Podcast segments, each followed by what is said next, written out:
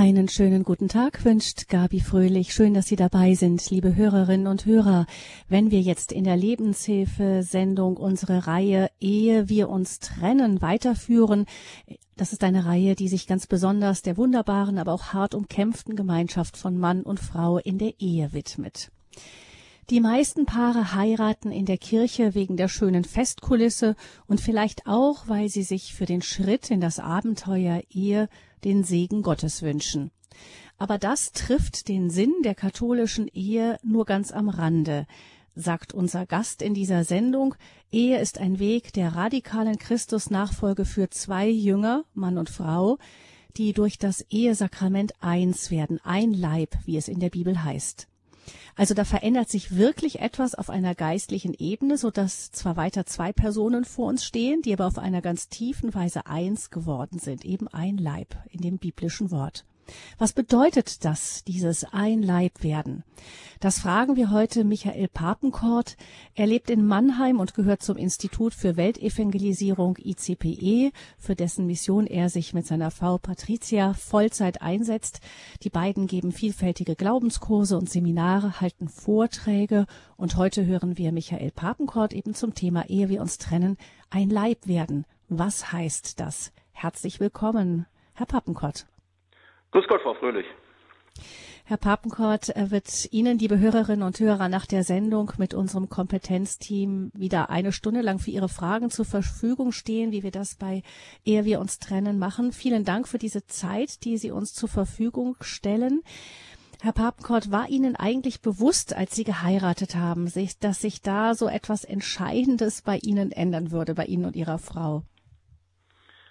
Das ist natürlich eine spannende Frage, zumal das schon gute 28 Jahre her ist. Aber ich, ich erinnere mich noch sehr gut daran, an diesen Tag, an den Tag, an dem wir geheiratet haben, als ich da in der Kirche stand. Ich habe in Malta geheiratet und da wird dann die Braut von dem Brautvater in die Kirche geführt und der Bräutigam steht vorne und wartet. Die Kirche war voll mit Leuten und ich wusste, dass ich Teil von etwas viel Größerem bin. Ich sehe noch wie heute, wie da meine Frau diesen Gang raufkommt und ich wusste, und dann die ganze Zeit durch während der, während der Trauung und der Messe, da ist etwas, in das ich eintauche, das ist viel größer als ich und als wir beide. Das war mir, ich hätte das damals nie in diese Worte gekleidet, aber wenn ich jetzt zurückschaue mit ein bisschen mehr Verständnis, dann war mir das sicher. Also da, da, da wusste ich, da, da ist was unterwegs. Das geht weit über mich hinaus. Also etwas, was einen wirklich übersteigt, das ist das, was wir in der katholischen Kirche auch das Sakrament nennen. Ähm, welcher Grundgedanke, Herr Papenkort, steckt denn hinter diesem Einleibwerden? Schauen Sie, im Grunde kann man das in einem einfachen Satz sagen, würde ich vorschlagen. Ein Leib werden wir, indem wir unser Leben hingeben für den anderen. Das hört sich jetzt erstmal nicht so unheimlich romantisch an, aber ich denke, im Laufe der Sendung werden wir ein bisschen sehen, was denn dieser Satz bedeutet. Aber machen wir das vielleicht einfach mal der Reihe nach. Das, die christliche Ehe ist ein, sprechen wir von einem Ehesakrament. Das heißt, in der christlichen Ehe, da sind zwei Jünger unterwegs, gemeinsam auf dem Weg der Nachfolge.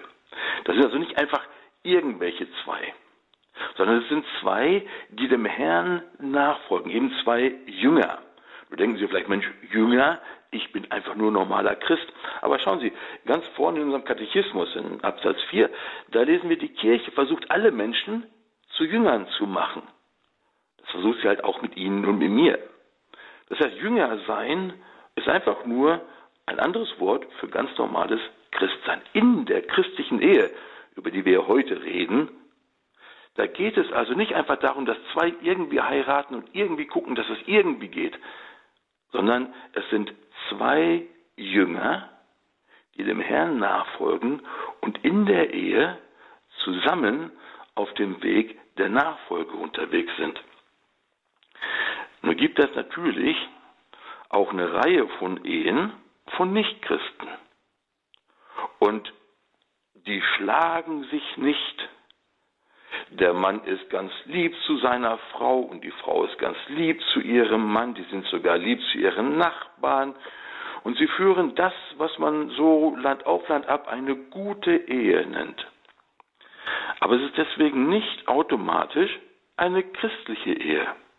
Die christliche Ehe ist auch nicht automatisch immer gleich die bessere. Aber die christliche Ehe versteht, dass, ne, wenn Sie die Heilige Schrift anschauen, ganz vorne fängt die Heilige Schrift mit einer Ehe an. Ne, da, wo es heißt, und Gott schuf den Menschen nach seinem Bild, nach dem Bild Gottes schuf er ihn. Als Mann und Frau schuf er sie und dass sie halt eins werden und gemeinsam und Kinder und das ganze Programm. Ganz vorne. Und ganz hinten in der Heiligen Schrift, in der Offenbarung, da geht es um die Hochzeit des Lammes. Das heißt, die beiden Buchdeckel der Heiligen Schrift sind eigentlich zwei Ehen. Es geht tatsächlich in der ganzen Offenbarung eigentlich um Ehe. Und deswegen schauen wir heute einfach mal in diese Ehe rein, also in die christliche Ehe. Nur, wenn wir über Ehesakrament sprechen, da gibt es einen Satz in unserem lieben Katechismus in 1123, diese Nummern halt, die von den Absätzen. Da heißt es ganz einfach, das Sakrament setzt den Glauben voraus. Das ist zunächst mal ein ganz einfacher Satz. Das Sakrament setzt den Glauben voraus. Das heißt, für das Sakrament wirksam zu sein, braucht es Glaube. Nun kann man denn ja mal fragen, was ist das denn, Glaube? Weil irgendwie einen Glauben haben ja alle irgendwie. Nicht der eine glaubt, dass Bayern vielleicht doch nicht mehr Meister wird und der andere glaubt, morgen schneit es oder es regnet. Aber was ist Glaube hier? Was meinen wir hier mit Glaube? Für manchen ist das vielleicht so was bisschen so wie ein, so ein Hineinhoffen ins Unbekannte, so dass einfach das, das Beste glauben. Ist aber beziehungslos. Jesus kommt nicht wirklich davor. Irgendwie so am Horizont vielleicht, aber hat nicht wirklich viel damit zu tun. Dann vielleicht mein Glauben, dass es Gott gibt. Ich glaube, es gibt Gott. Das ist schon mal gut, aber schauen Sie, das glaubt der Teufel auch, dass es Gott gibt. Das kann also nicht wirklich der Unterschied sein. Ja, ich glaube, dass es Gott gibt. Schauen Sie, das Wort, das im Griechischen im Neuen Testament steht und das wir immer mit Glauben übersetzen, es meint eigentlich ursprünglich Vertrauen. Aber nicht dieses, was wir so ne, sprichwörtlich Gottvertrauen nennen, sondern Vertrauen als Nachfolge. Vertrauen als ich überlasse mein Leben dir, damit, damit dein Leben in mir leben kann. Ist der Glaube, der alles loslässt, um diesen einem Herrn nachzufolgen. Glaube ist also nicht einfach ein Fürwahrhalten, ein Annehmen, sondern Glaube hier ist das, was mein ganzes Leben umgeschaltet. Schauen Sie, Glaube ist das, was der reiche Jüngling, den kennen Sie bestimmt alle, abgelehnt hat. Der reiche Jüngling hatte alles, reich und jung, ihm fehlte noch eins. Also geht er zu Jesus und sagt, Hammer Jesus, ich hätte noch gern ein bisschen ewiges Leben. Sagt Jesus, kein Ding, schauen wir mal die zehn Gebote an. Kein Problem, habe ich alle gehalten. Ach, sagt Jesus, das ist ja wunderbar. Dann fehlt dir noch eins. Lass alles stehen und liegen, lass alles los und dann folg mir nach. Und dann dreht sich dieser reiche junge Mann ab, weil das wollte er jetzt nicht. Er wollte so eine selbstbestimmte Nachfolge. Er wollte selber bestimmen, was Nachfolge bedeutet. Und Jesus sagt, nee, so nicht. Kannst ja nochmal wiederkommen, aber Nachfolge, Glaube meint dich mit allem, was du hast. Da gibt es einen wunderbaren Satz, ich finde ihn wunderbar, vom Papst Benedikt in seiner ersten Enzyklika Deus Caritas Est. Und da sagt er, am Anfang des Christseins, nicht, da finde ich mich wieder, ich bin ein Christ. Und wie fängt mein Christsein an? Das sagt er, am Anfang des Christseins steht die Begegnung mit einem Ereignis, mit einer Person, die unserem Leben einen neuen Horizont und damit eine entscheidende Richtung gibt. Mhm.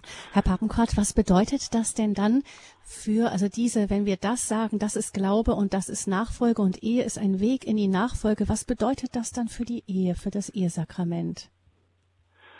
Naja, schauen Sie, es ist eine, eine entscheidend andere Perspektive. Denn, schauen, wenn, wenn ich dem Auferstandenen nicht begegnet bin, wenn mir diese Begegnung mit Jesus fehlt, wenn diese Begegnung und diese Person diesen neuen Horizont in mein Leben nicht gezeichnet hat, dann lebe ich die Ehe für mich selbst, um mich selbst, jetzt eben mit dem anderen, machen wir das Beste raus, wir gehen auch sonntags in die Kirche, aber meine Ehe wird nicht von Christus geformt, sondern im Grunde von mir und ich hoffe, dass er noch einen Segen da drauf legt und irgendwie das Ganze auch ein bisschen beschützt. Aber unser Suchen, unser Gestalten, welche Form, welchen Sinn er hat, den suchen wir selber, in uns selber, unter uns selber, wie auch immer, aber nicht bei Jesus. Weil Jesus nicht der Kern, das Zentrum unseres Lebens ist, unser Leben nicht durchzieht und nicht durchstaltet, weil das geht nur, wenn ich ihm begegnet bin. Deswegen sagt ja Papst Benedikt, da beginnt das Christsein in dieser Begegnung. Also ist für eine, ne, wenn ich heiraten will, sowieso, aber auch für jeden ne, von, von unseren Zuhörern und auch für mich selber. Wann ist denn bei mir diese Begegnung mit dem Auferstandenen geschehen? Wie ist die denn geschehen? Und wie hat er diesen neuen Horizont in mein Leben so eingezeichnet, dass mein Leben ganz neu geworden ist, ich ein ganz neues Leben begonnen habe? Denn der Papst sagt, das ist der Punkt, wo Christsein wirklich beginnt. Schauen Sie, wenn das, wenn das nicht da ist, dann haben wir so das Ehesakrament, wie so eine, so eine Segenstüte, die wir dann aufmachen und die uns dann irgendwie so halb magisch und fromm so irgendwie schützt, bewahrt, hilft, dass die Ehe klappt und nicht auseinandergeht. Und in dieser Segenstüte, da suchen wir ne, unsere Wünsche, unsere Hoffnungen, unsere Vorstellungen. Wir geben dem Ganzen Sinn und wir wollen selbst bestimmen. Wir wollen nicht Gott zu viel da reinfingern lassen und nicht versuchen zu entdecken, was er denn dem Ganzen für einen Sinn gibt, woher das denn alles kommt und was dann geschieht.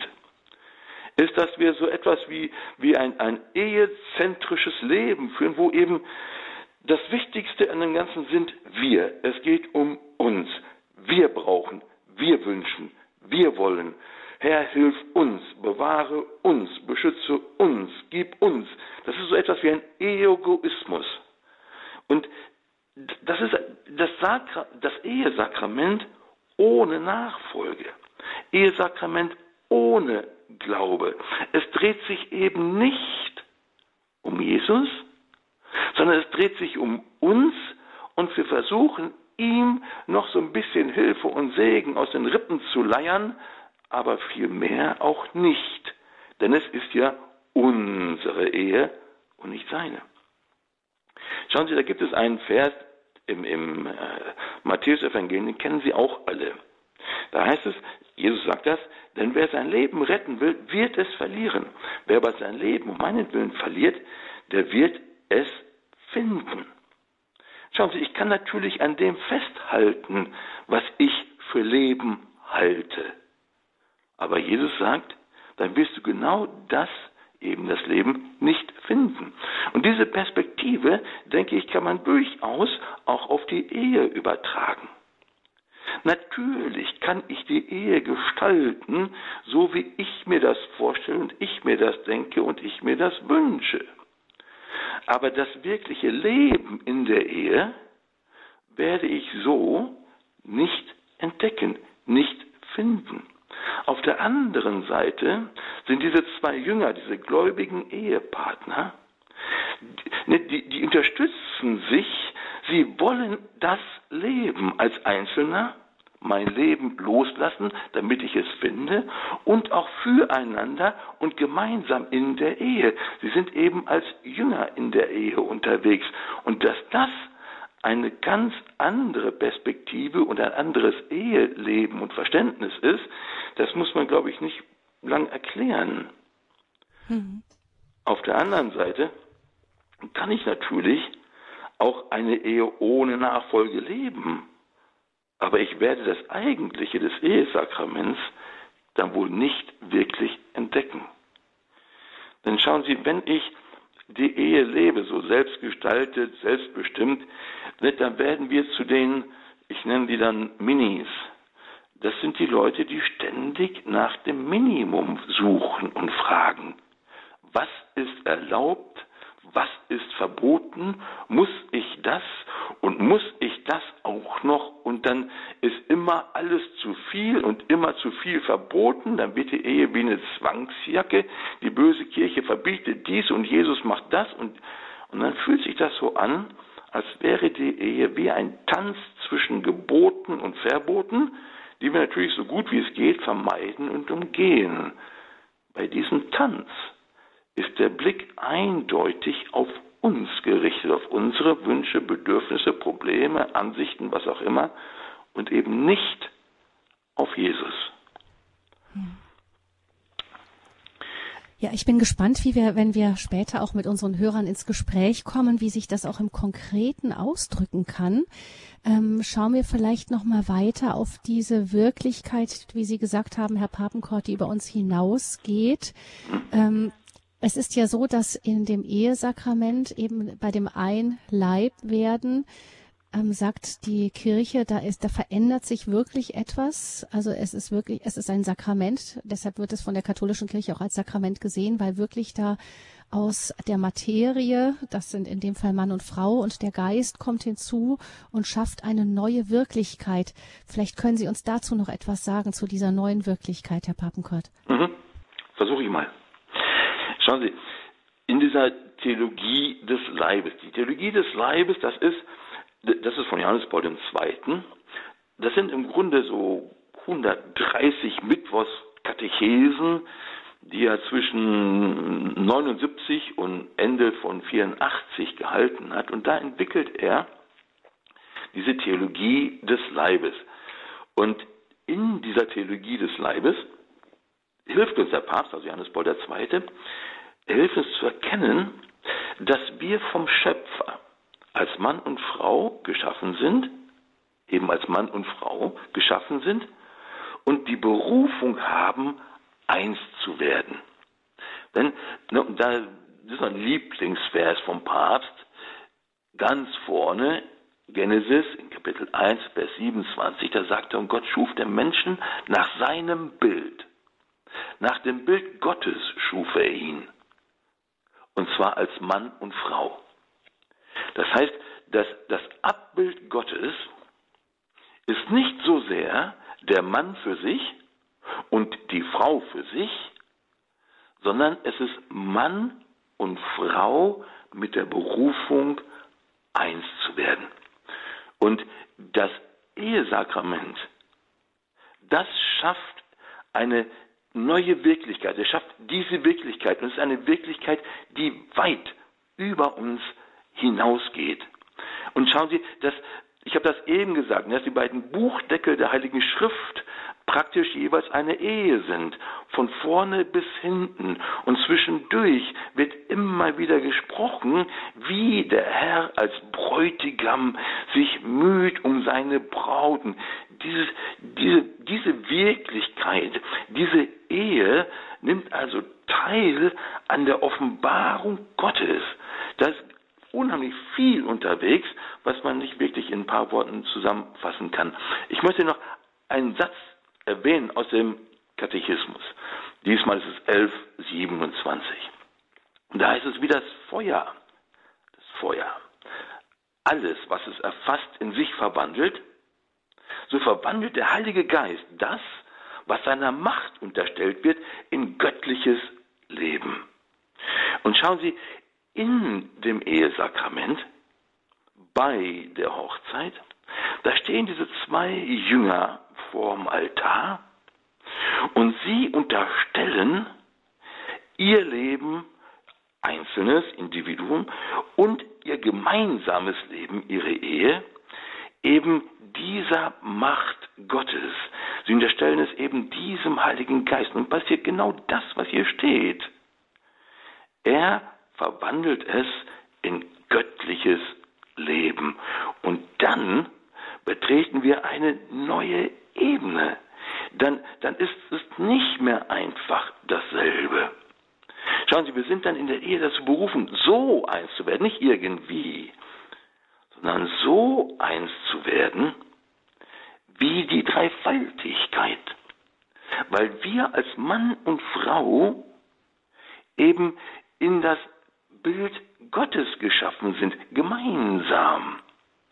Und dann wird die Dreifaltigkeit, wie sie sich offenbart in der Heiligen Schrift, sie wird zu unserem Vorbild und im Sakrament macht sie uns zu ihrem, zu ihrem Abbild. Genauso, anderer Aspekt ist, unsere Ehe ist genauso dazu berufen, bestimmt, diese Verbindung von Christus und seiner Kirche sichtbar zu machen. Nicht, Sie kennen das bestimmt aus dem, aus dem Epheserbrief, ne? da heißt es dann, darum wird der Mann Vater und Mutter verlassen, sich an seine Frau binden, die zwei werden ein Fleisch sein. Und dann sagt Paulus, und dies ist ein tiefes Geheimnis, und ich beziehe es auf Christus und die Kirche. Dieses Einssein und Einswerden von Mann und Frau, sagt Paulus, ist ein Bild für das Einssein und die Hingabe von Christus und seiner Kirche. Und da fällt uns schnell ein, dass ganz vorne im Johannesevangelium in Kapitel 2 Jesus mit einem Zeichen seinen Dienst beginnt. Und dieses Zeichen ist das von Kanaan, die Hochzeit von Kanaan. Auf dieser Hochzeit, das wissen Sie bestimmt, ist der eigentliche Bräutigam Jesus. Jesus selbst. Und am Anfang von seinem Dienst, also am Anfang da vom Johannesevangelium, da zeigt Jesus schon gleich einmal, worum es eigentlich wesentlich geht.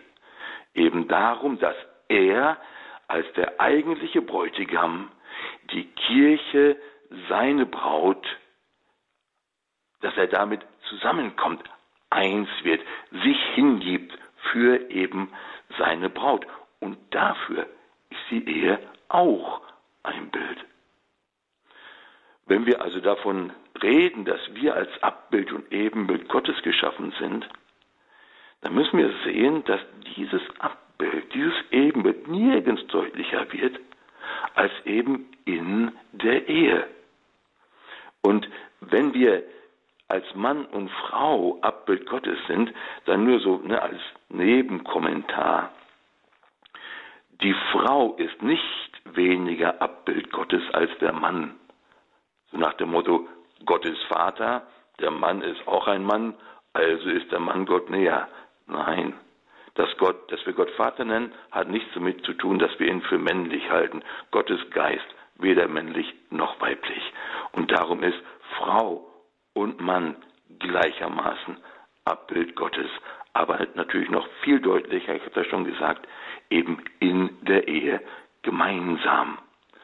Aber dieses Abbild, dieses Einssein, diese Wirklichkeit, die können wir nicht einfach selbst machen. Wir können uns nicht einfach dazu entschließen, so das Beschließen und Verhandeln und Durchführen. Wir brauchen dazu Gottes Handeln in uns und unter uns. Wir brauchen seine Gnade. Wir brauchen sein Wirken in dem Sakrament. Wir brauchen seine Erlösung und Befreiung in uns als Individuen und als Ehe, damit das geschehen kann. Natürlich, natürlich liegt im, im Ehesakrament viel Gnade, viel Stärke, viel Schutz und Segen, aber es geht um wesentlich mehr. Es ist wesentlich größer. Es geht über uns, weit über uns hinaus. Mhm. Jetzt ist es ja so, wenn wir hören, ein Leib werden, dann denken wir ja vor allem an unseren Körper und auch ähm, im Grad beim Ehesakrament an die Sexualität. Es ist ja auch so, dass ähm, das Sakrament ähm, dann erst voll wirksam ist oder man sagt ja, man vollzieht die Ehe auch im sexuellen Akt dann hinterher und dann erst ist das Sakrament voll wirksam. Das heißt, der Körper hat da doch auch eine ganz wichtige Bedeutung in dem Ganzen. Schon, Frau Fröhlich, lassen Sie mich da vielleicht in einem Moment drauf zurückkommen. Ich möchte ja. zwischendurch noch einen Gerne. Satz sagen zu dem zu der Nummer mit diesem Sakrament. Denn schauen Sie, in diesem Sakrament, in jedem Sakrament, da gibt es immer eine natürliche Wirklichkeit und eine übernatürliche Wirklichkeit. Das verstehen Sie alle. Schauen Sie, wenn Sie in die, in die, in die Messe gehen, da sehen Sie das. Die natürliche Wirklichkeit ist Brot. Und im Sakrament wird das Brot verwandelt zum Leib Christi. Wenn Sie zur Taufe gehen, da gibt es Taufwasser und Krisam und im Sakrament wird es zum neuen Leben des Getauften. Das Ehesakrament, schauen Sie, das wird als einziges Sakrament nicht vom Priester oder Bischof gespendet. Das Ehesakrament, da spenden sich Braut und Bräutigam. Ist doch spannend, ne? Das Ehesakrament spenden sich Braut und Bräutigam. Das, was da verwandelt wird, wenn es sich denn verwandeln lässt, ist nicht etwa Brot, Wasser oder Öl. Bei dem, Im Ehesakrament, was da verwandelt wird, sind Braut und Bräutigam, ist ihre Beziehung. So wie Brot im Sakrament zu Leib Christi wird, so werden Braut und Bräutigam im Ehesakrament verwandelt. Ihre Beziehung wird ganz neu, bekommt eine übernatürliche Wirklichkeit. Und dann wird ihre Beziehung wie ein Zeichen eben für die Dreifaltigkeit und für die Beziehung von Christus zu seiner Kirche. Und das mit dem Zeichen, das ist schon richtig spannend. Schauen Sie, wenn Sie nach, weil Sie nach Paris fahren, dann sehen Sie irgendwann mal so ein Zeichen, da steht drauf, nach Paris noch, weiß der Kuckuck, 35 Kilometer. Das Zeichen ist natürlich nicht Paris, aber es zeigt wirklich nach Paris. Und wenn Sie dann vor Paris stehen, dann steht da ein Zeichen, da steht drauf Paris. Und das Zeichen ist nicht Paris, aber es bedeutet wirklich den Weg, da ist Paris. Und so ist unsere Ehe natürlich nicht die Dreifaltigkeit. Und es ist natürlich nicht Jesus und die Kirche, aber es ist ein wirkliches Zeichen, das in die wirkliche Richtung zeigt. Und jetzt kommen wir im Moment zu diesem ein Leib, ein Fleisch. Und wie werden wir denn ein Leib?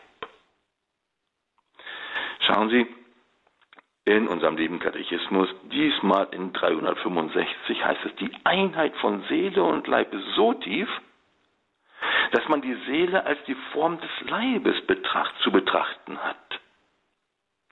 Die Einheit von Seele und Leib ist so tief, dass man die Seele als die Form des Leibes zu betrachten hat. Das heißt, die Seele gibt dem Leib die Form, nicht andersrum. Das heißt, der Leib ist in der Seele, nicht die Seele im Leib. Das heißt auch, dass die Seele sich im Leib ausdrückt. Und dann auf Ihre Frage von eben, Frau Fröhling, wie denn Sexualität jetzt dazugehört. Schauen Sie, Sexualität ist nicht das, was im Schlafzimmer stattfindet, sondern Sexualität ist mein ganzes Leben. Ich bin nicht nur im Schlafzimmer Mann, ich bin von morgens bis abends Mann. Und die Sexualität, das, was wir mit Sexualität beschreiben, das im Schlafzimmer, da drückt sich im Leib die Seele aus. Das heißt, das, was im Schlafzimmer geschieht, ist nicht das, was wir irgendwie rein körperlich nennen, das rein körperliche, es gibt es einfach nicht. Denn in diesem selben Teil vom Katechismus, wo ich eben erwähnt habe, da heißt es, im Menschen sind Geist und Materie nicht zwei vereinte Naturen, sondern ihre Einheit bildet eine einzige Natur. Der Mensch ist also nicht eigentlich Geist plus Leib, Seele plus Leib, sondern Seele und Leib sind eine einzige Natur. Ich kann also nicht etwas tun nur mit dem Leib. Es geht einfach nicht.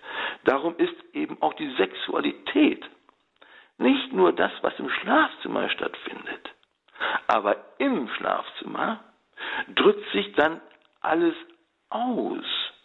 Es muss aber zu dem ganzen Rest passen. Der Mensch, schauen Sie, er ist nicht zusammengesetzt.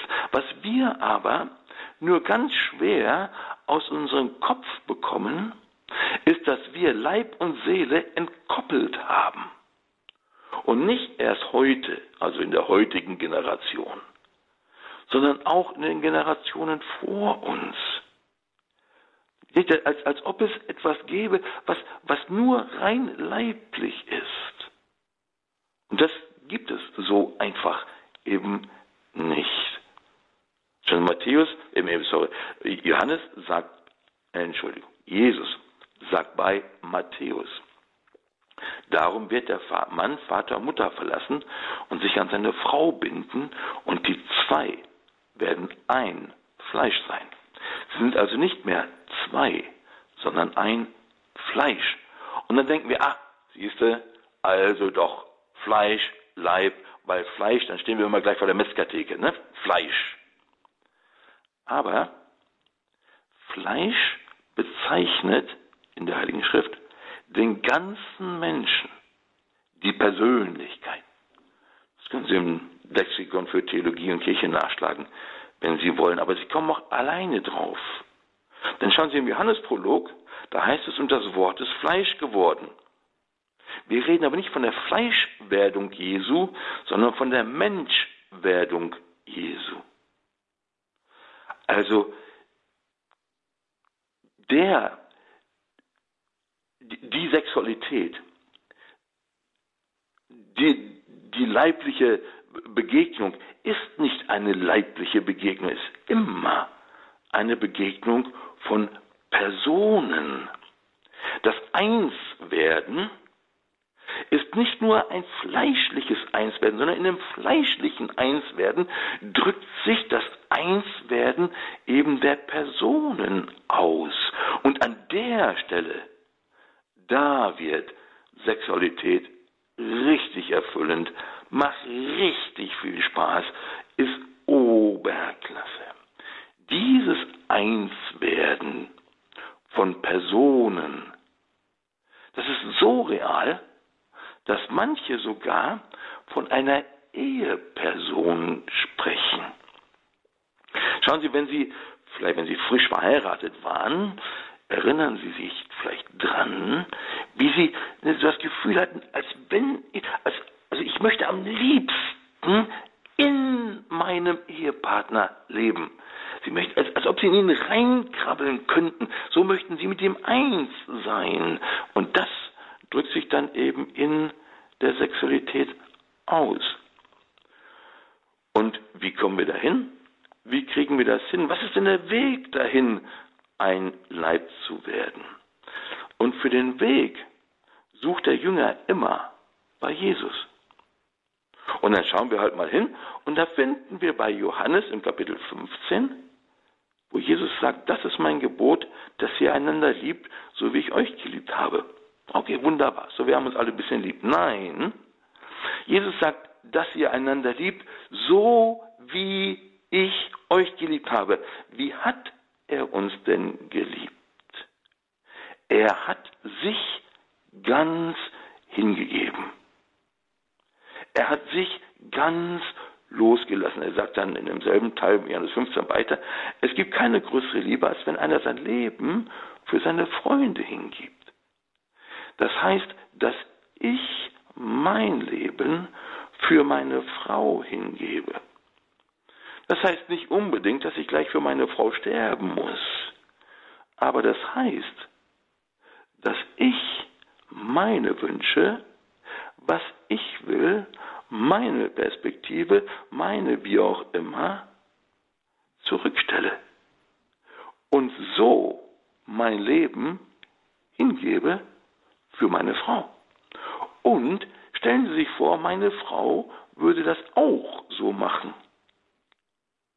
Können Sie sehen, wie das ein ganz wunderbares Leben wird? Schauen Sie, wie Ehe geht und was Liebe ist.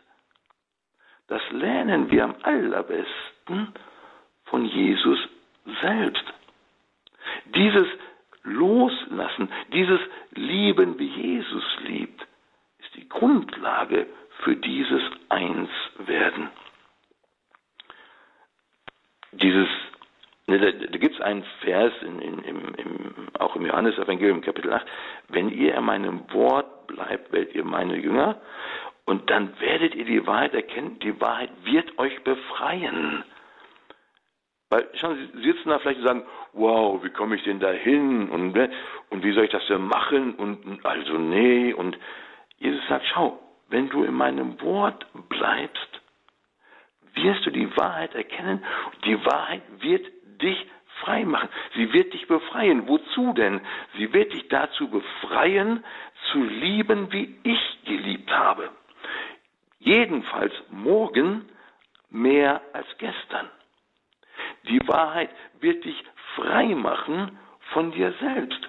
Die Wahrheit wird dir ermöglichen, loszulassen. Die Wahrheit befreit. Schauen Sie, ne, wenn Sie sie mal treffen, fragen Sie die Emmaus-Jünger.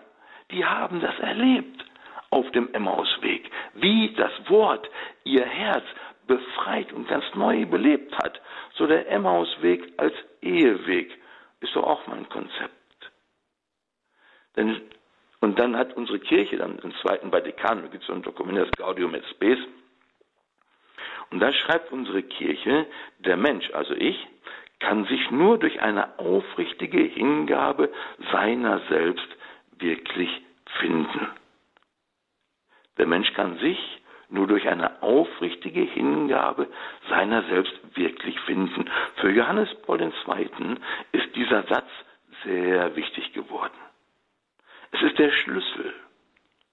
Wenn ich mich selber finden will, schaffe ich das schlussendlich nur in einer aufrichtigen Hingabe meiner selbst. Und das kann ich natürlich in der Ehe am allerbesten leben, leben lernen.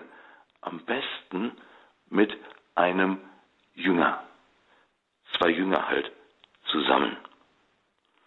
Und weil wir leibliche Wesen sind, nicht eben diese Einheit aus Leib und Seele, diese eine Natur. Weil wir leibliche Wesen sind, drücken wir diese aufrichtige Hingabe natürlich auch in und mit unserem Körper aus. Aber nicht, schauen Sie, nicht, weil wir brauchen, wollen, greifen, Bedürfnis, sondern weil wir geben. Und wir geben nicht einen Teil von uns, sondern wir geben uns selbst. Das muss sich eben dann auch im Schlafzimmer ausdrücken. Denn wenn ich im Schlafzimmer einen Teil von mir gebe, dann ist die Liebe wie eine Lüge, weil ich etwas zurückhalte. Aber in der Ehe, in dem Ehesakrament, wollen wir ja eins werden, ganz und für immer. Und dieses Einswerden, da, da, da benutzen Theologen manchmal ein Wort, das mich wirklich fasziniert. Wenn Sie über die Dreifaltigkeit sprechen und die Liebe, benutzen dieses Wort, das heißt Perikorese. Diese Perikorese, tolles Fremdwort, es bedeutet eine wechselseitige Durchdringung, ein gegenseitiges Ineinandersein. Und ich denke, das ist ein wunderbares Bild für das, wonach wir in der Ehe eigentlich ständig suchen. Das ist das, was dieses Ein-Leib-Sein eigentlich bezeichnen will. Schauen Sie, der Jesus betet in Johannes in Kapitel 17, Heiliger Vater, bewahre sie in deinem Namen, den du mir gegeben hast. Und sagt, dass sie eins sind, wie wir eins sind. Jesus betet dafür, dass wir eins sind, wie wir, also wie er und der Vater eins sind. Also diese Perspektive, dass wir in der Ehe eins werden und als Dreifaltigkeit Beziehung von Jesus und der Kirche, das ist nicht irgendwie so erfunden, sondern es ist wirklich tatsächlich Jesus' Wunsch, es ist sein Gebet. Und dann heißt es im Katechismus wieder, die im Glauben würdig gefeierten Sakramente verleihen die Gnade, die sie bezeichnen. Sie sind wirksam. Diese Sakramente sind wirksam, denn in ihnen ist Christus selbst am Weg. Er am, am Werk. Jesus ist selbst am Werk. Er wirkt. Und zwar auch und ganz besonders im Schlafzimmer. Wir, wir haben den berühmten Herrgottswinkel selten im Schlafzimmer. Da haben wir Küche im Wohnzimmer, wie auch immer, da ist Jesus auch da. Aber im Schlafzimmer hat er oft irgendwie keinen Zugang, weil wir irgendwie denken, hm, der ist bestimmt dagegen. Aber schauen Sie, ich kann Sie versichern, die Kirche möchte von Herzen, dass Sie ganz großartigen Sex haben dass sie ihre Sexualität richtig ausleben können. Allerdings eben auf der Grundlage einer aufrichtigen Hingabe ihrer selbst und nicht auf der Grundlage von irgendwelchen Praktiken oder Techniken oder sonst irgendwas. Die aufrichtige Hingabe ihrer selbst ist für zwei Jünger ein wunderbar abenteuerlicher Weg in dem Ehesakrament in eine Einheit hinein, in der sie entdecken, dass sie ein Teil sind von etwas viel Größerem, das weit über sie hinausgeht. Und das macht richtig Spaß. Ein Leib werden. Wie geht das? Wir haben jetzt schon ganz viele Impulse von Ihnen bekommen. Michael Papenkort, vielen Dank dafür. Und ich denke, das sind Impulse, die uns zum Nachdenken, vielleicht auch zum Fragen anregen. Also wenn Sie, liebe Hörerinnen und Hörer, Fragen haben, dann können Sie das jetzt äh, gerne ausnutzen, dass Herr Papenkort für uns in dieser Sendung zur Verfügung steht, auch für Ihre Fragen unter 089 517 008 008. Das ist die Nummer zur Radio Horeb Sendung, ehe wir uns trennen, ein Leib werden. Was heißt das? 089 517 008 008. Das ist die Nummer zur Sendung. Sie können uns natürlich auch anrufen, ohne Ihren Namen zu nennen. Auch diese Anrufe sind uns willkommen. 089 517 008 008.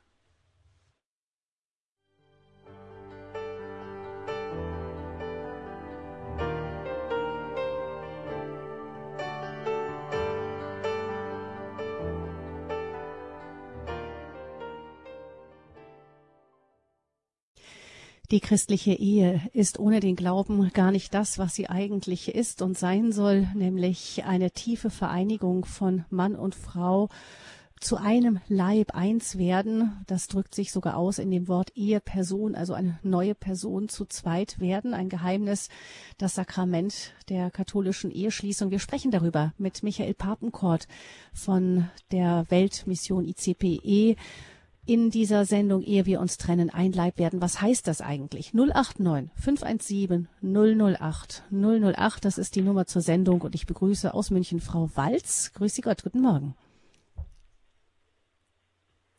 Guten Frau Morgen. Walz, hören wir Sie? Ja, guten Grüße Morgen. Sie. Ja.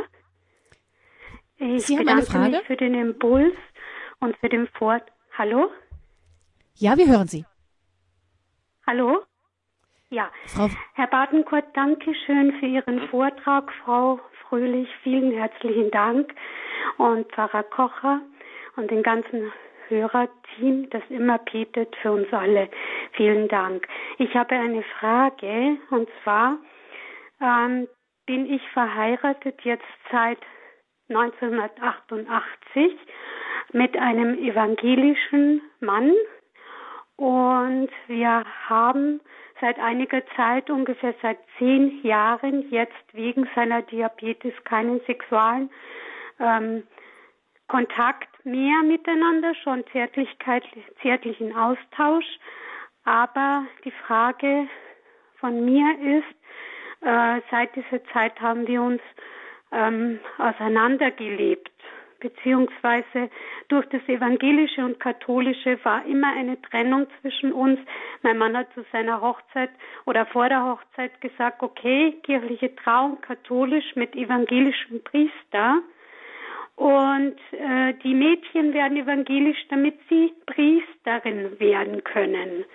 Wir haben einen Sohn, der ist katholisch und zwei Mädchen, die sind evangelisch. Und es war immer ein Hin und ein Her in die eine Kirche, in die andere Kirche, bis mein Mann irgendwann einmal nicht mehr mitgegangen ist und demzufolge die Kinder auch nicht mehr. Ähm, ich habe versucht, meinen Weg katholisch weiterzugehen, bin aber immer auf dem Weg der Ökumene. Aber meine Frage, Herr Batenkort, ist, ähm, mit dem mit dem Körper eins werden oder dem Fleisch, also miteinander eins werden. Das war mein Traum äh, äh, zu der Hochzeit und ich habe es auch gespürt in der Kirche, wie es meinem Mann auch ergriffen hat, wie das, wie das da war.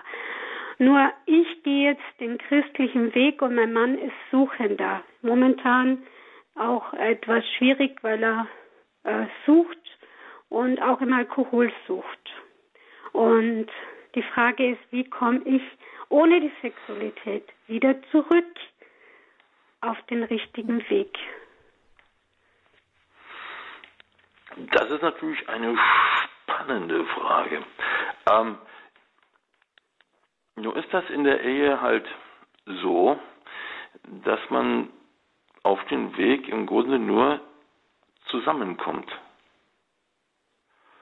Wenn jetzt Ihr Mann Ja, gar nicht mit will, dann sind Sie halt, so gut Sie können, eine, eine liebende Ehefrau.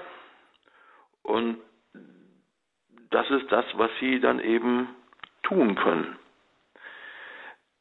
Mit dem körperlichen Einssein und jetzt bei Ihnen wegen der Krankheit Ihres Mannes kein, keine körperliche, äh, ähm, äh, kein, kein Sex. Ähm, das, das geht ja nicht nur Ihnen so. Es gibt ja viele Leute aus, aus vielen verschiedenen Gründen, wo das nicht möglich ist. Und Sie können in einer Ehe sehr wohl auch eins sein, wenn es eben aus irgendwelchen körperlichen oder, oder psychischen oder seelischen oder wie auch immer irgendwelchen Gründen nicht möglich ist, das eben auch im, im, im Geschlechtsakt auszudrücken. Die, die Einheit liegt ja nicht, die, die hängt ja nicht davon ab, die drückt sich dann darin aus. Und die Einheit und, und das, äh, das, das Sakrament, bei uns in der Kirche ist es ein Sakrament. Diese Wirklichkeit ist aber nicht auf unsere Kirche begrenzt. Das Sakrament heißt ja nur, dass eben diese Gnade in dem Sakrament sicher vermittelt wird. Das heißt aber nicht, dass sie nur in dem Sakrament vermittelt wird.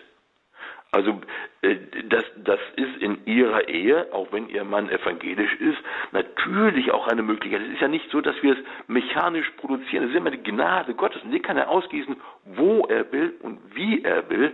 Und das geht natürlich auch in ihrer Ehe. Allerdings braucht es eben auch in ihrer Ehe beide, wie in jeder anderen Ehe halt auch.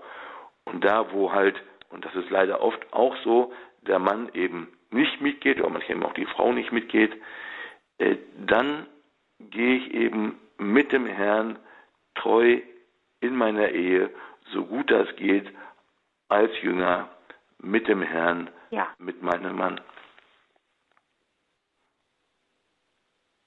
Mhm.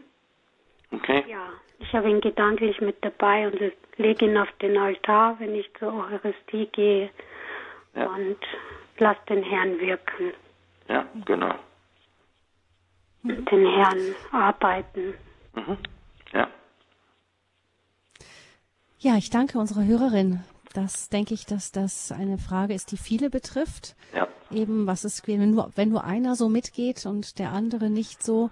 Und da ist die Antwort von Ihnen, Herr Papenkort, wenn ich es richtig gehört habe, dann wissen wir, der Herr ist mit dabei und wir versuchen den Weg von unserer Seite aus so, an seiner Hand so gut zu gehen wie nur möglich, so gut wie er es uns hilft zu gehen und ja. wissen vielleicht auch die Mühe und so ist nichts umsonst. Nein, ist, um, um, umsonst ja. bestimmt nicht, nicht. Aber es, es ist halt, deswegen habe ich halt am Anfang gesagt, nicht, dass die Ehe wird geschlossen eigentlich von zwei Jüngern. Da sind halt viele auf dem Weg jetzt und sagen, ja Mensch du, ne, ich bin wohl ein Jünger und der Herr lebt in mir, aber mein Partner, meine Partnerin, meine Frau, mein Mann ist leider überhaupt gar nicht. Gut, ne, da muss ich halt sagen, schau mal, damals, als wir geheiratet haben, da haben wir uns nicht so arg darum gekümmert, Jetzt sind wir ein paar Jahre später hier. Ähm, was machen wir jetzt? Ja gut, dann müssen wir halt gucken, was wir jetzt machen können. Aber die Ehe muss natürlich bleiben. Also ich werde ja jetzt nicht meinen Mann verlassen, weil er nicht gläubig ist. Hm. Ja, danke schön für Ihren Anruf. Alles Gute, viel Segen Ihnen und ich begrüße eine weitere Hörerin, die uns aus Limburg an der Lahn anruft, ohne ihren. Namen zu nennen. Grüß Sie Gott, guten Tag. Guten Tag. Ich danke erstmal für die ganzen Sendungen von Horeb, egal ob es höhere Grüße oder äh, also was mir sehr, sehr gut tut, sind die Gottesdienste und der Heilungs äh, Gottesdienst nachts, weil man durch Krankheit oft nachts nicht schlafen kann. Und es tut so gut, was ich da Tränen geweint habe und an Glück empfunden habe und mich nicht allein gefunden habe. Und dann jetzt heute zu dem Thema. Es stößt mir fürchterlich auf. Also ich bin schon fast wütend und möchte aus meinem Bett in meiner jetzigen Krankheit hüpfen, wenn ich ständig Jünger höre. Ich dachte, die katholische Kirche spricht von Mann und Frau und ich finde es sehr, sehr wichtig, denn ohne Mann und Frau sein von uns als Ehepartner hätten wir unsere gewünschten, sehr ersehnten Kinder nicht bekommen. Wir haben uns kennengelernt, indem wir darüber gesprochen haben, dass wir Christen sind, dass wir unsere Religion ernst nehmen und dass wir mit Gott gemeinsam den Weg gehen möchten. Aber nicht als Jünger, sondern als Christen, als katholische Christen. Und wir haben es sehr ernst genommen. Wir mussten auch schon getrennt sein, um ein Kind zu bekommen. Ich bekam ähm, ja, man sagte mir, ich wäre ja nur scheinschwanger, weil ich mir so sehr ein Kind wünsche. Und ich kam zum Dienst und habe im Dienst weh, also Schmerzen bekommen, ohne dass ich dann geglaubt habe, dass es Wehen sind. Und dank des Gynäkologen, der dann sagte, kommen Sie gerade mit mir in den wir schauen nach. Und es hieß, Sie sind schwanger, aber Sie müssen jetzt immer liegen. Und ich war sehr früh in der Schwangerschaft dass sie das Kind nicht verlieren. Wir haben einen Sohn, eine Tochter. Wir sind sehr glücklich darüber. Wir sind sehr, sehr glücklich über unsere Ehe. Wir haben sehr, sehr schwere Zeiten erlebt. Was am meisten wehgetan hat, war immer, wenn wir kleine Zwistigkeiten hatten, dass wir nicht Beistand in katholischer äh, äh, Mitgläubigen gefunden haben, sondern dass die dann noch gestochert haben und mit meinem Mann fremdgehen wollten und solche Sachen dann liefen. Und ich wünschte mir, dass das mehr betont würde und dieses Jüngersein nicht darin besteht, dass immer Jünger, Jünger, Jünger und Paulus, also ich habe noch nie was von Paulus seiner Frau gehört. Ich tue mich sehr schwer mit Paulus, weil er für mich einer ist, der sehr, sehr gelehrt und sehr clever war und sich überall anpassen konnte. Und selig sind die Armen im Geiste, heißt es auch. Also ich möchte mich jetzt nicht mehr auslassen, ich, ja. aber ich, ich danke ich, Ihnen sehr herzlich. Ja. Und ich musste das einfach loswerden. Und wir sind auch jetzt getrennt durch Krankheit. Und wenn ein Mensch dann einem weggenommen wird, obwohl man einen selber versorgen möchte und es nicht mehr kann aus gesundheitlichen Gründen und er dann nicht sprechen und nicht reden kann und in einem Altenpflegeheim liegt und man sitzt davor und kann selber ja, kaum was tun und das, was man sagt, weil man sich so gut kennt, was ihm gut tun würde, Lebensqualität geben würde. Wenn das auch noch an den anderen vorbeiläuft. Es tut sehr, sehr weh, dieses Getrenntsein. Und mhm. ich danke dem Herrgott, dass ich eben Radio Horeb habe und mein Mann hat es auch am Bett. Und ich hoffe, dass wir in dieser Hinsicht dann wenigstens gemeinsam sind und eben auch die Kommunion empfangen können. Ich danke Ihnen. Mhm. Also ich, ich höre bei Ihnen sehr viel Schmerz heraus und, und da spürt man vielleicht auch, Herr Papenkort, heraus, was dieses Einswerden bei einem Paar, das sich über wirklich Höhen und Tiefen und schwere Zeiten zueinander gefunden hat, wie tief sich das ausdrückt, auch in diesem Trennungsschmerz jetzt. Und ja, das ist dann wahrscheinlich ohne diese, die, die Begleitung Gottes dann auch sehr schwer zu tragen, so etwas. Ich habe versucht herauszuhören, ich weiß nicht, ob es Ihnen gelungen ist, was unsere Hörerin so geärgert hat an dem Jüngersein, aber vielleicht können wir, können Sie doch nochmal, das ist vielleicht doch noch ein wichtiger Aspekt, zwei Jünger, das sind ja nicht, äh, sind ja nicht nur zwei Jünger, es sind ja wirklich Mann und Frau und Mann und Frau in ihrer ganzen Verschiedenartigkeit und damit aufeinander verwiesen sein, zusammengestellt sein, auch von Gott eben. Vielleicht können Sie zu, da das, diesen Aspekt doch nochmal unterstreichen und sagen, was bedeutet es, wenn diese Jünger nicht einfach nur zwei Jünger sind, wie zwei Freunde auch gemeinsam auf dem Weg sein können, sondern wirklich Mann und Frau? Also, wir können uns gerne auf Jünger und Jüngerin einigen. Äh, nur dann dauert die Sendung halt länger. Aber schauen Sie, das, das Wort Jünger ist schon ein bisschen ungebräuchlich, das ist mir schon klar. Ähm, ich weiß jetzt auch nicht so wirklich genau, wo die Hörerin jetzt den Unterschied machen würde von, von Christ und Jünger, wo das eine sich vom anderen unterscheidet. Ja, weil äh, die Nachfolge in der Leiblichkeit und in äh, dieser, wie es Mutter, Mutter Maria war und Vater, Gott Vater und Gott Sohn, Gott Sohn, der uns diese Nächstenliebe vorlebt und eben den Frauen und den Männern begegnet ist in ihrer Eigenart auch als Mann und Frau. Hm, vielleicht sagen wir dazu noch mal was zu dieser Eigenart von Mann und Frau in der Ehe. Ja, nun sind natürlich Mann und Frau äh, sehr verschieden. Deswegen ist ja das so spannend, dieses Einswerden. Vater und Sohn, Gott Vater und Gott Sohn sind auch nicht einfach komplett gleich. Und natürlich äh, ist die Frau, ich meine, das ist jetzt eine ganz andere Sendung, sich zu unterhalten, wie die Frau verschieden ist, vom, vom Mann verschieden ist. Aber äh, beide lernen, übrigens zusammen mit der Mutter Gottes, Jüngerschaft. Es ist Nachfolge. Es ist Loslassen, der Herr wird mein Herr. Da, da, dahinter kann ich nicht äh, zurückgehen. Ähm, Augustinus, vor weiß der Kuh, wie viel hundert Jahren, der sagt, die Mutter Gottes war die erste Jüngerin, also nicht nur einfach zeitlich, ja, war wichtig. sondern eben die auch in der Qualität. Aber wenn man sich dann die Mutter Gottes anschaut und versucht von ihr Jüngerschaft zu lernen, dann tritt man in ein ganz neues Feld von Radikalität weil die Mutter Gottes sehr radikal war. Und das, das, ist, das ist dann nicht mit Zuckerwatte, das ist nicht immer in rosa und in himmelblau, sondern wirklich radikal. Und das ist halt das Teil, was bei vielen Leuten, die sich wohl als Christen bezeichnen, komplett vermieden wird. Und in der Ehe geht es eben nicht einfach nur darum, dass wir uns irgendwie ein bisschen gut sind, ein bisschen nett miteinander sind und wir uns eben auf uns konzentrieren, sondern die Ehe und das Ehesakrament ist immer auch ein, ein Ort der Evangelisierung, nicht nur für die eigenen Kinder, sondern für alles ringsum. Das, das, was uns geschenkt wird, wird uns ja nicht für uns geschenkt, sondern es wird uns geschenkt, damit wir es weitergeben, damit wir den Glauben teilen.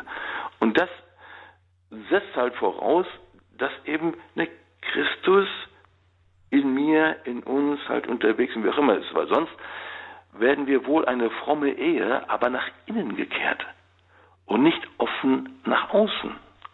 Hm. Ja, dann werden wir wohl fromm für uns, aber nicht eingebunden in die Kirche. Hm. Es ist sicher auch ein, ein Thema, das in unserer Zeit ähm, des Gender Mainstreaming äh, untergeht. Oft ist eben diese Verschiedenartigkeit von Mann und Frau und was bedeutet das wirklich auch für die Ehe? Ja. Ich denke, das ist auch noch ein Impuls. Ähm, wir haben das sicher in früheren Sendungen, haben wir das auch schon immer wieder, gerade wenn es um Gender ging und dann um die Frage, wo sind Männer, wo sind Frauen unterschiedlich und was ist dann auch ihre unterschiedliche Rolle als Vater, als Mutter und so. Das kann man sicher noch weiter vertiefen. Ich höre, Ihnen ging es jetzt erstmal so um die Grundlage des Ganzen, eben um die Nachfolge und wo die Mutter Gottes eben auch die erste Jüngerin war. Ich danke aber unserer Anruferin für ihren Beitrag. Alles Gute, ganz viel Segen und Kraft Ihnen und Ihrem Mann nach Limburg und möchte jetzt noch eine letzte Hörerin geschwind mit auf Sendung nehmen, die uns anonym anruft aus dem Allgäu. Grüße Gott. Ja, guten Tag. Ähm, ich möchte jetzt auch noch was dazu sagen. Ich bin seit acht Jahren erst kirchlich verheiratet und war lang vorher nur standesamtlich verheiratet, bis ich dann einfach zum Glauben gefunden habe. Mein Mann ist eigentlich noch nicht so weit gewesen und trotzdem hat er zugestimmt. Das war auch eine Frucht aus Medjugorje, wo wir dort waren. Und ich möchte jetzt einfach nochmal alle ermutigen, ähm, ich spüre, seit, die, seit wir wirklich jetzt kirchlich verheiratet sind, dass sich da was bewegt hat in unserer Ehe. Wir sind auch äh, durch Krisen gegangen und ähm, es war ein paar Mal kurz davor, dass wir auseinandergegangen sind. Und ich spüre einfach, dass äh, und ich lade ihn auch immer wieder ein, ich lade Jesus, ich lade den Herrn immer wieder ein, in unsere Ehe zu kommen, gerade auch in mhm. Krisen, auch im Schlafzimmer ganz bewusst. Und äh, es hat sich da schon vieles zum Positiven verändert. Es sind immer wieder Krisen mal, dass kleinere kommen und äh, es ist ein Weg, aber ich spüre, dass äh, wenn ich den Herrn immer wieder einlade, wirklich in die Ehe mit reinzukommen und es in Kleinigkeiten, in, im Umgang mit den Kindern, mit vielen Dingen. Und ich spüre einfach, dass, äh, dass wir da trotz allem irgendwo getragen sind und dass wir näher zueinander gekommen sind. Und ähm, ja, es ist immer wieder schwer, aber es äh, macht doch Mut, finde ich. Und wenn man doch sieht, was sich dann draus schon entwickelt hat, und da möchte ich einfach jetzt allen Mut machen, die es schwer haben in der Ehe, auch ja, wenn jetzt Dinge sind, die jetzt nicht so vom Tisch zu äh, fegen sind, wo da wirklich Schwierigkeiten da sind, nicht aufzugeben. Die Ehe ist angefochten und wird sie nach wie vor sein, in unserer Zeit mehr denn je. Und ja, das wollte mhm. ich jetzt einfach dazu noch beitragen. Mhm. Ja, vielen Dank für Ihr, Ihr Zeugnis. Das unterstreicht, denke ich, Herr Papenkort, so ein bisschen auch zusammenfassend, was Sie uns gesagt haben in dieser Sendung. Frau Frey, darf ich noch einen Satz dazu ja. sagen? Natürlich. Ich habe das eben in dem Ganzen nicht erwähnt. Schauen Sie, die christliche Ehe ist nicht automatisch die bessere Ehe. Und die christliche Ehe ist nicht die krisenfreie und schon mal gar nicht die fehlerfreie Ehe. Aber in unserer Krise und in unseren Fehlern, da ist Christus uns nahe. Schauen Sie, Christus ist uns immer da am nächsten, wo wir ihn am meisten brauchen. Und das ist nicht auf unserer Schokoladenseite, auch nicht auf der Schokoladenseite unserer Ehe.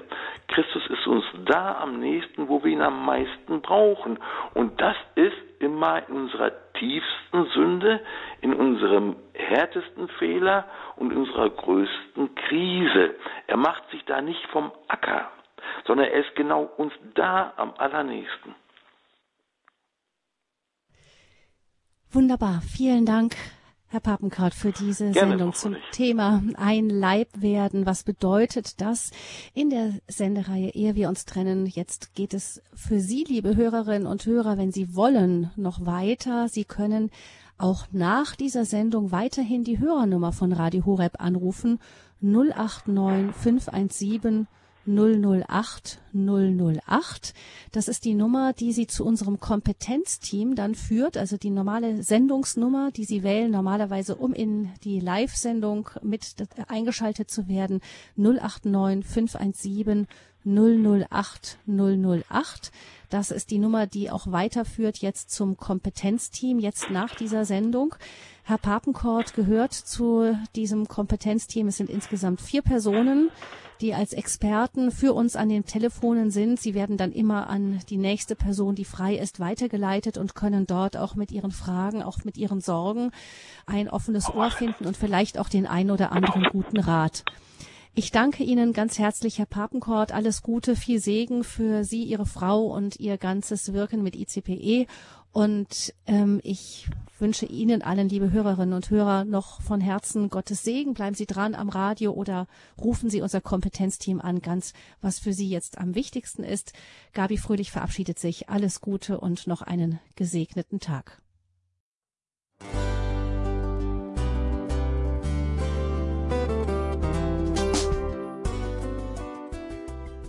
Liebe Zuhörerinnen und Zuhörer, vielen Dank, dass Sie unser CD- und Podcast-Angebot in Anspruch nehmen. Wir freuen uns, dass unsere Sendungen auf diese Weise verbreitet werden. Dieser Dienst ist für Sie kostenlos. Für uns ist er allerdings mit einem nicht unerheblichen finanziellen Aufwand verbunden. Deshalb sind wir für jede Spende dankbar. Alle Bankverbindungen unserer Spendenkontos können Sie über unsere Homepage horeb.org unter dem Menüpunkt Spenden einsehen. Dort besteht auch die Möglichkeit, online zu spenden.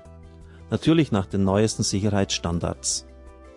Sie können diese Informationen auch bei unserem Hörerservice unter der Telefonnummer 08328 921 110 erfragen. Ich wiederhole die Rufnummer 08328 921 110. Vergelt's Gott für Ihre Unterstützung. Ihr Pfarrer Kocher.